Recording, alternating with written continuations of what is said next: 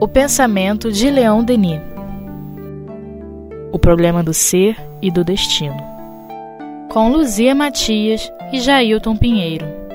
Olá, amigos! Estamos aqui mais uma vez para dar sequência ao estudo do livro Problema do Ser e do Destino, de Leon Denis. Ainda na primeira parte, capítulo 2, Critério da Doutrina dos Espíritos.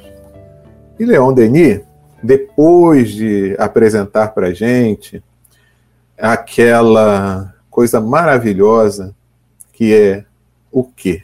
Os benefícios da gente conseguir, através de uma reunião, forma de consolo muito grande, e também de receber instruções valiosas dos espíritos que nos instruem, que nos faz ter conhecimento de algumas coisas que a gente ainda não tinha se atentado. Então, aquelas revelações, aquelas coisas que são importantes para o nosso crescimento enquanto espíritos. Aí ele prossegue dizendo assim: Durante 20 anos, recebemos em Tour comunicações desta ordem. Elas abordavam todos os grandes problemas, todas as questões importantes de filosofia e de moral e compunham vários volumes manuscritos. É o resultado deste trabalho extenso demais, muito vasto para se publicar integralmente, que eu queria apresentar aqui. Jerônimo de Praga, meu amigo, meu guia do presente e do passado, o espírito magnânimo que dirigiu os primeiros impulsos de minha inteligência infantil em tempos longínquos, é o autor dele. Quantos outros espíritos eminentes expandiram assim seus ensinamentos pelo mundo na intimidade de alguns grupos? Quase sempre anônimos, eles se revelam apenas pelo alto valor de suas concepções. Foi-me dada a possibilidade de retirar o véu que escondia a personalidade verdadeira de alguns deles. Mas devo guardar seu segredo, porque os espíritos de elite se reconhecem precisamente por esta particularidade. Eles se ocultam sob pseudônimos e querem continuar incógnitos. Os nomes célebres que encontramos abaixo de certas comunicações medíocres e vazias, com muita frequência, não passam de um engodo. Quanta revelação nesse parágrafo, hein? Quanta revelação, quanta revelação. É, primeiro, né, é, a história do Espiritismo. Antes de nós termos casas espíritas estruturadas, é, reuniões é, bem dirigidas, com uma programação bem conduzida, como que os espíritas iam estudar né, e se instruir? Né? É, então era reunir em casa mesmo, né? Reunir em casa, reunir um grupo e em havendo médiums, né, com essa faculdade, havia a manifestação dos espíritos pela psicografia ou pela psicofonia, né? Agora, que a gente fica assim, ah, meu Deus, onde estarão esses 20 cadernos? O que foi feito deles? Nossa Senhora! Onde estarão? Mas, assim, a Leon Denis deixou os escritos dele para o material dele todo, pro, porque era presidente da sociedade. Ah, agora me fugiu o nome. A Claire Balmar fala lá que ele tem um, um testamento moral que foi publicado no Leon Denis, o Apóstolo. Lá ele diz para quem ele deixava os seus escritos, né? E a gente fica babando isso. Agora, por exemplo, essa coisa é, de que esse livro é uma, digamos assim, uma, uma grande contribuição de Jerônimo de Braga, é, eu já li isso aqui trocentas vezes, não tinha me caído essa ficha. Então tem muita revelação aí, né? Muita revelação mesmo. É, inclusive a confirmação dessa ligação entre os dois desde vidas passadas, né? que a gente acrescentou alguma coisa ou outra, tem uma intuição ou outra, tem uma ideia ou outra, né? Mas tem muita revelação. É, é, foram essas passagens que me inspiraram no, no livro Cenas, da vida de Leon Denis. São essas referências autobiográficas, elas são mais extensas do que que os biógrafos relataram, porque, é claro, é o próprio Denis falando da sua experiência, né? Então, essa, essa, esse grupo de tu que se reuniu durante anos, né, recebendo essas comunicações, não só de Jerônimo, mas de espíritos de hierarquia ainda mais alta, né, que eles tinham, é, digamos assim, a maturidade de reconhecer, de não serem enganados, não serem iludidos, né? É, tem várias referências dessas de Leon Denis a essa espiritualidade que, que eu assistia. Isso, para mim, é, é joia, é, é, preciosidade. Agora, hoje, o que, que, a gente faz? Hoje a gente tem os livros, né? já está aqui. E mais à frente, quando a gente estudar a consciência e o sentido íntimo, é, ele vai dar um roteiro seguro para você fazer essa comunicação íntima, direta. Direta. É interessante que a gente nos é, encontros né, de Leon Denis, que a gente tem que passar o pensamento de Leon Denis, a gente vê que na, entre os espíritas há muitas divergências de, de pensamento, né? Pelo espiritismo ser uma, uma doutrina jovem, né? uma prática muito recente, né? um, um conhecimento muito recente na história da humanidade. Então, os espíritas, em geral, vêm de, de uh, outras práticas religiosas, né? Então, assim, no, nesse capítulo do sentido íntimo, Leon Denis diz assim: olha, você pode se comunicar, comunicar até com os planos divinos. E aí a, a pessoa, não, com Deus não. Essa pessoa parece que tem aquela visão de uma empresa, né? Que Deus fica lá no, na sala da cobertura e você, dependendo da sua evolução, você só fala com a recepcionista, ou então você só fala com um gerente, ou então você só fala com, com muita, muita, muita, como é que eu vou dizer, muito merecimento, você fala com o CEO. Mas com Deus você não fala. Aí, né? Então você vê que Leon Denis, pelas muitas, muitas experiências que ele tinha de conversar com Deus, isso para ele não era, não era mistério nenhum, e ele realmente se ocupou de nos ensinar. Então, se ele se ocupou de nos ensinar, é porque a gente pode fazer, né? Mas esse parágrafo aí é um tesouro biográfico, autobiográfico. E você me fez lembrar aqui uma coisa, Luzia, que é o seguinte: o quanto que às vezes a gente desperdiça essas oportunidades. A primeira delas é já aproveitar de um conteúdo que foi desenvolvido com muito amor e carinho e que está à disposição de todos nós. Então, no caso da doutrina espírita, todo o acervo de Kardec, que é valiosíssimo e que nos dá uma base de entendimento de todas essas questões.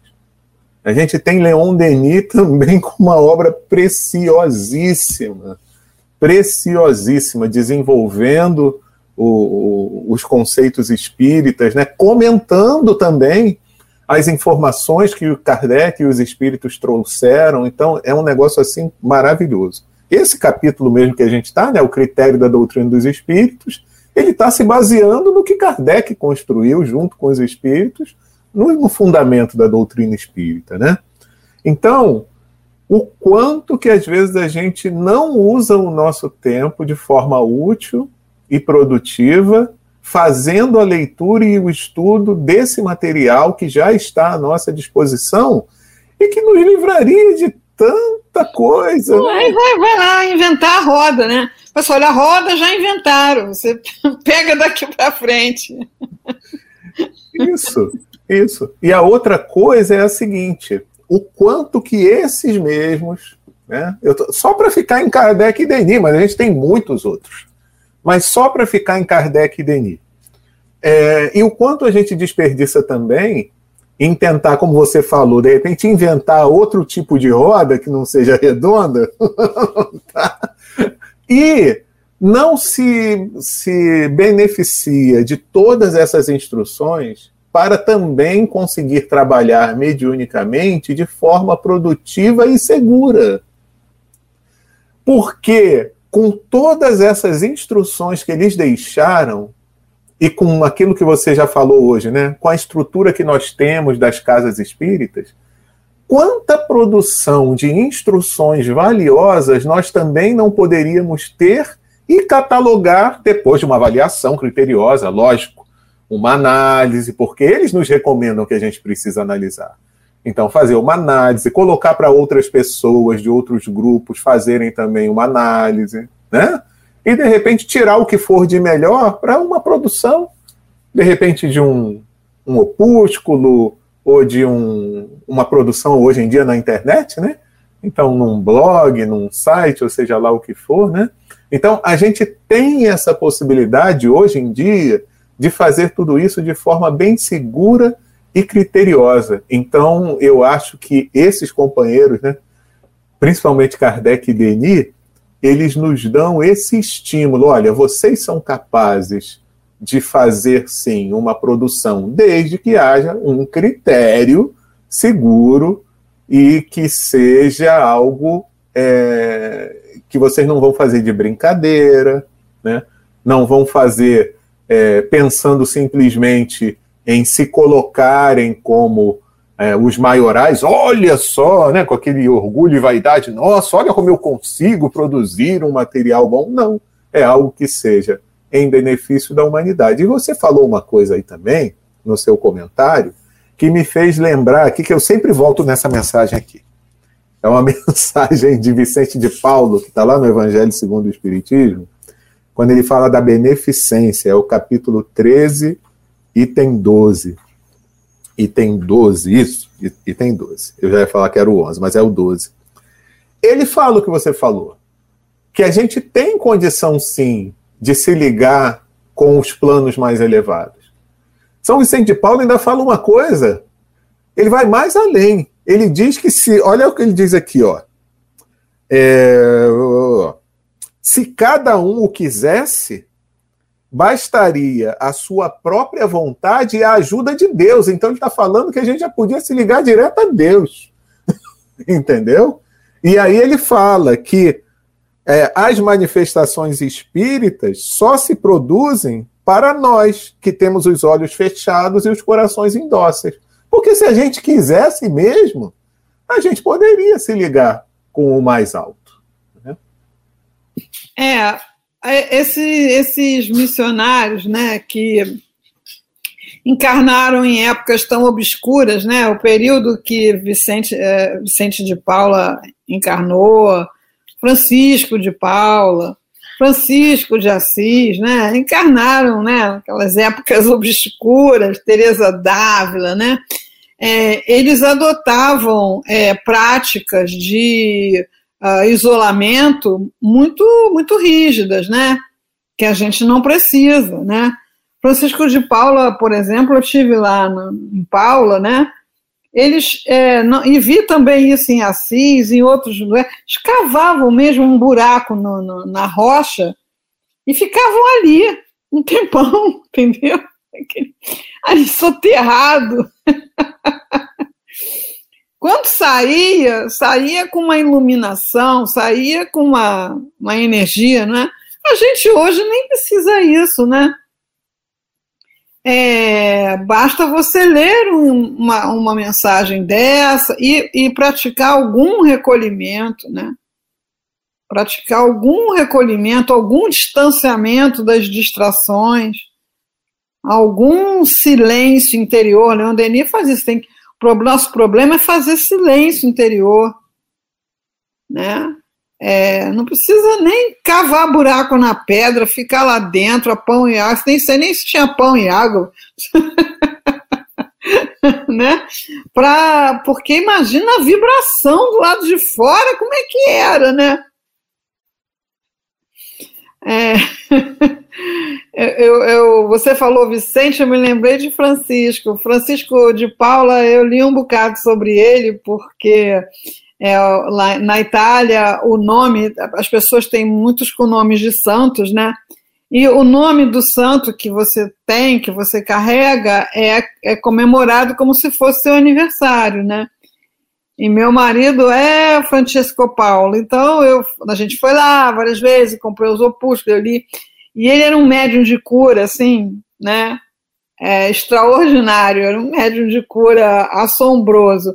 É, até dando desconto das fantasias medievais, ele era um médium de cura é, fantástico. Né?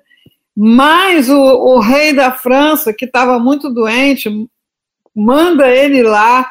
Ele faz uma viagem cheia de, de, de contratempos, mas ele vai lá para curar o rei da França. Mas ele olha para o rei da França e diz assim: olha, não tem jeito não, se prepara porque você vai morrer. Cara, eu adoro isso. Eu adoro isso porque realmente o rei da França se preparou, é, buscou fazer várias é, correções, é, beneficências, várias coisas, né? É, porque um espírito né, vaidoso, orgulhoso, bajulador, querendo tirar vantagens pessoais, né, é chamado para curar o rei da França, chá comigo. Essa, essa franqueza, só você não vai ficar bom, não, você vai morrer mesmo. É sensacional. E Leon Denis prossegue. Com todos esses detalhes, quis demonstrar uma coisa. Esta obra não é exclusivamente minha, mas antes o reflexo de um pensamento mais elevado que procuro interpretar. Ela está de acordo em todos os pontos essenciais com os ensinos expressos pelos instrutores de Allan Kardec. Contudo, pontos deixados obscuros por estes foram nela abordados. Igualmente, tive de levar em conta o movimento do pensamento e da ciência do homem suas descobertas e assinalá-los neste trabalho. Em certos casos, acrescentei-lhes minhas impressões pessoais e comentários, pois no Espiritismo, nunca seria demais dizê-lo, não há dogmas e cada um de seus princípios pode e deve ser discutido, julgado, submetido ao controle da razão. Fantástico! Ai, ai. assim, Leon Denis falando dele mesmo é, é, é, é, precioso demais, né? A gente fica definitivamente apaixonado, né? É, e isso, quem estuda Leon Denis é, é chamado a fazer, porque aqui ele acrescentou uh, movimento, os movimentos do pensamento, da época, quer dizer, os filósofos contemporâneos, as ideias contemporâneas é, e as, as, as, descobertas da ciência é, da época. É, ele procurou fazer isso para fazer o quê? Para fazer uma, um enriquecimento do estudo, para aumentar as chances daquele que lê ou estuda consolidar suas convicções. É, então, isso dá um trabalho para quem estuda Leon Denis enorme, que é você fazer a crítica dessas filosofias e visões científicas daquela época é, e correr atrás das filosofias e dos pensamentos científicos do nosso tempo. Porque eu já vi é, pessoas é, comentando é, filosofias e questões científicas que ele colocou aqui, como se fosse escritura sagrada, sendo essas filosofias e descobertas da ciência dessa época já ultrapassadas. Ele mesmo fala que a ciência se, é, se contradiz, se, se supera. Então, é, se você pensar né, qual era a ciência dessa época aqui e qual é a ciência hoje, né, com a, a, a questão da, da, da física quântica, né, da, da, da, física de partículas, da astrofísica, da partícula de Deus, da, dos multiversos, da, das supercordas, entendeu? da evolução da, da psicologia, da evolução, inclusive, das filosofias materialistas, que não são mais tão primárias quanto as com as quais ele se, se debateu, né? Vieram depois dele filósofos materialistas, pessimistas, muito inteligentes, né? com visões de mundo e, e do próprio sentido da vida, que, que muitos dizem não ter sentido nenhum, estruturadas em pensamentos muito bem construídos, que afetam a nossa sociedade, que afetam a pessoa. Então, mais do que nunca, nós espíritas temos o compromisso de estar correndo atrás de quem pensa de alguma maneira é, que possa é, fazer frente a essas filosofias e visões de ciência negativas, né, negativistas. É, eu, como a gente coordena um encontro, a gente está sempre garimpando isso, né? E encontra preciosidade, né? Como alguns cientistas que dizem, olha só, a ciência não é materialista. Existem cientistas materialistas, mas a ciência não é materialista, né? É, Deus será uma hipótese válida até que se prove em contrário.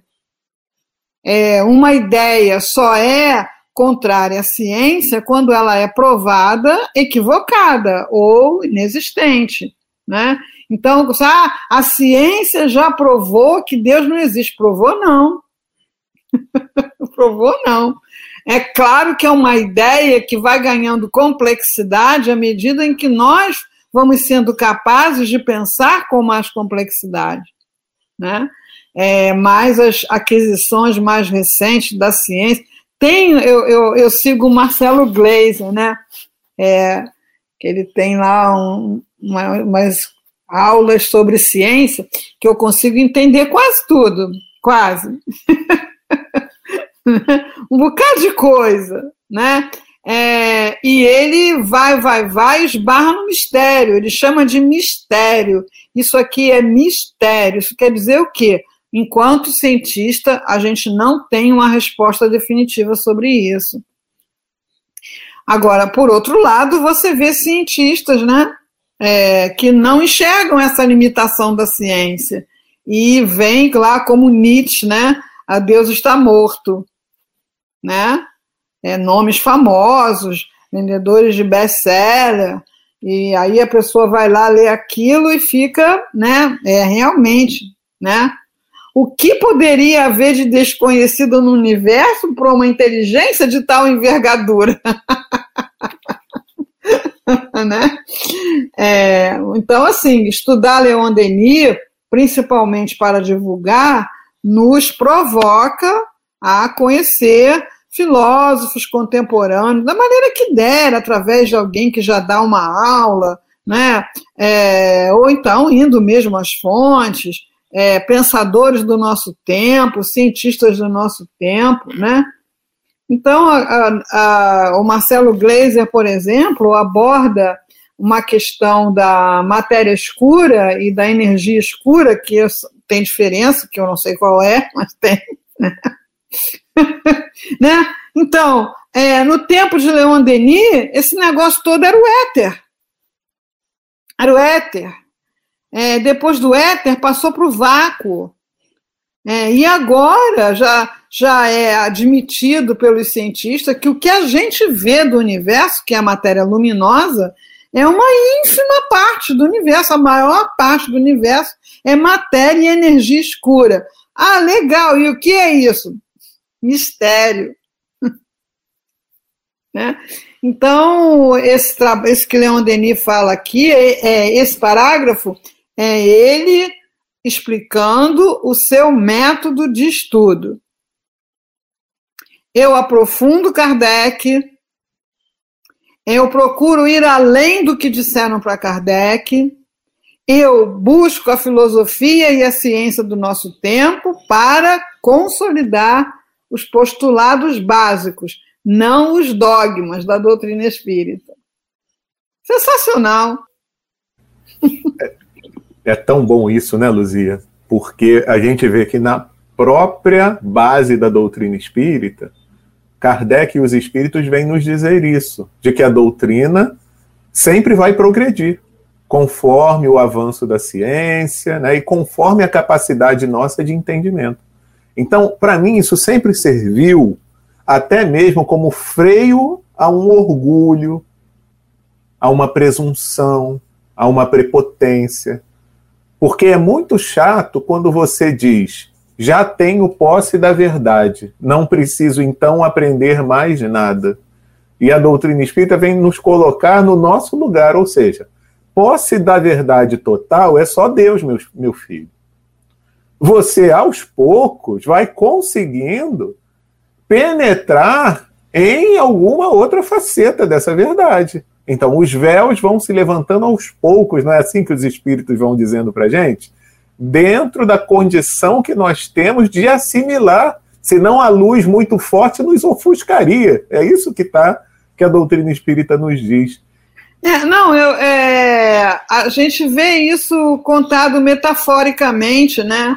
Naquela hierarquia é, que Kardec trouxe também para a codificação, aquela hierarquia que tem lá na, na, na construção da, da, da, do catolicismo, aquela hierarquia. Então, mesmo entre os anjos, há uma hierarquia, né, sendo os serafins, né, os únicos entre os anjos que podem contemplar Deus face a face.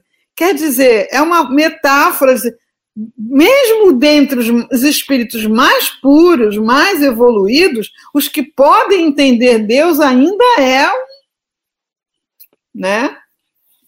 É, a, a gente, como dizem lá os espíritos, ainda não tem nem o sentido para isso. Então, imagina você explicar para um cego de nascença que, mal ou bem, ainda tem um background, porque ele está cego de nascença naquela encarnação, né? Mas é muito difícil você explicar a cor para um cego de nascença. Ele não tem o sentido. Eu vi o Mileco comentando isso, né? As pessoas dizem assim: o azul é fresquinho, o vermelho é quente. Por quê? Porque o tato, o cego tem o tato. Então você usa lá uma analogia com um sentido que ele tem, né? Mas, para entender Deus, a gente ainda não tem nem o sentido, então a gente fica com as metáforas, né? E sabendo, né, que essa metáfora vai me servir por um tempo, né? Até que eu já consiga penetrar em mais alguma é, condição de entendimento. Isso é que eu acho muito legal, sabe? Por isso que a gente tem que ter muita atenção é, de não querer se cristalizar numa ideia, mas numa ideia que a gente veste com um formato e quer levar o formato para o resto da vida. O importante é a essência, é a ideia. Né? O formato vai me servir por um tempo. Então eu, eu ouvia um, um, um, um companheiro na, fazendo uma palestra dizendo isso, né? Que é, é, é que nem você comparar. Você vai dar uma aula para uma criança que está lá no nível fundamental, você vai ter que usar um monte de recurso pedagógico que, senão, ele não vai conseguir entender. Agora, quando você passa para um outro nível, para uma outra série, um outro ano, você não vai querer carregar aqueles recursos pedagógicos, porque aquilo não vai te servir mais, não vai ser mais necessário.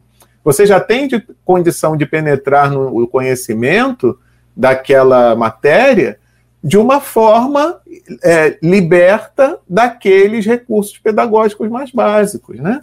Então a gente tem que ter atenção a isso, porque senão, meus amigos, corre o risco até mesmo de nós que dizemos, nossa, eu já estou de posse de um conhecimento muito bom. Sim, Mas olha, tem outros, muitos outros para você aprender ainda. Então aproveita esses que chegaram agora para que você utilize para o seu progresso espiritual. Mas daqui a pouco vem uma nova série. E aí outros recursos vão surgir e você vai estar de posse de novo, novos conhecimentos num outro patamar. Não se encha tanto assim, não, tá, meu filhinho? É, é a lei de progresso, né? A lei de progresso.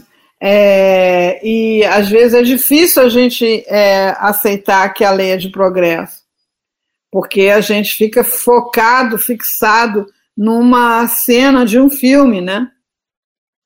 Então, uma cena de um filme não é a história toda do filme, é só uma cena. Então, ah, não, mas há não sei quanto tempo atrás era muito melhor por isso, por aquilo, por isso, por aquilo, mas foi isso que você achava tão bom lá atrás que gerou o que está ruim agora. né? Então, né, não era assim tão perfeito, né? haviam é, arestas a serem aparadas, né? Mas, assim, estudar Leon Denis é se apoderar de uma metodologia é, ousada, de uma metodologia é, profunda, de uma, de uma aproximação muito ampliada da doutrina espírita.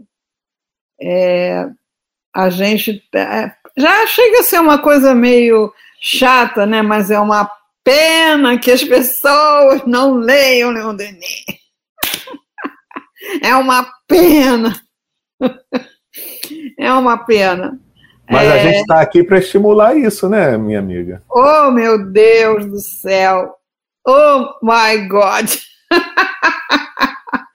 É, chega a dar arrepio, sabe? Quando você, na livraria do Centro Espírita Leão Denis, vê um médium da casa dizer para uma pessoa que está com um livro de Leon Denis na mão, é, não, isso aí é muito difícil, ó, pega esse aqui. Dá vontade de pegar pelo pescoço. haja lei de amor, haja lei de amor, né? Então, assim, filosofia é algo que você só se apodera é, com foco, com meditação, com concentração, com dedicação. Não é uma história em quadrinho, né? Para você assimilar rapidamente. Mas se você quer você vai subir essa montanha e seu panorama vai ampliar cada vez mais, né? Com certeza. E como a lei é de progresso, minha amiga, é, pode ficar tranquila que cenas como essa que você viu na livraria vão diminuir e os companheiros os companheiros vão passar a valorizar mais a obra. né? e, infelizmente o tempo chegou ao final, mas é. Na próxima semana estaremos aqui de novo para dar sequência ao estudo desse capítulo 2 da primeira parte do livro O Problema do Ser, do Destino, de Leon Denis, meus amigos. Então nos encontramos a próxima. Até lá, fiquem com Deus.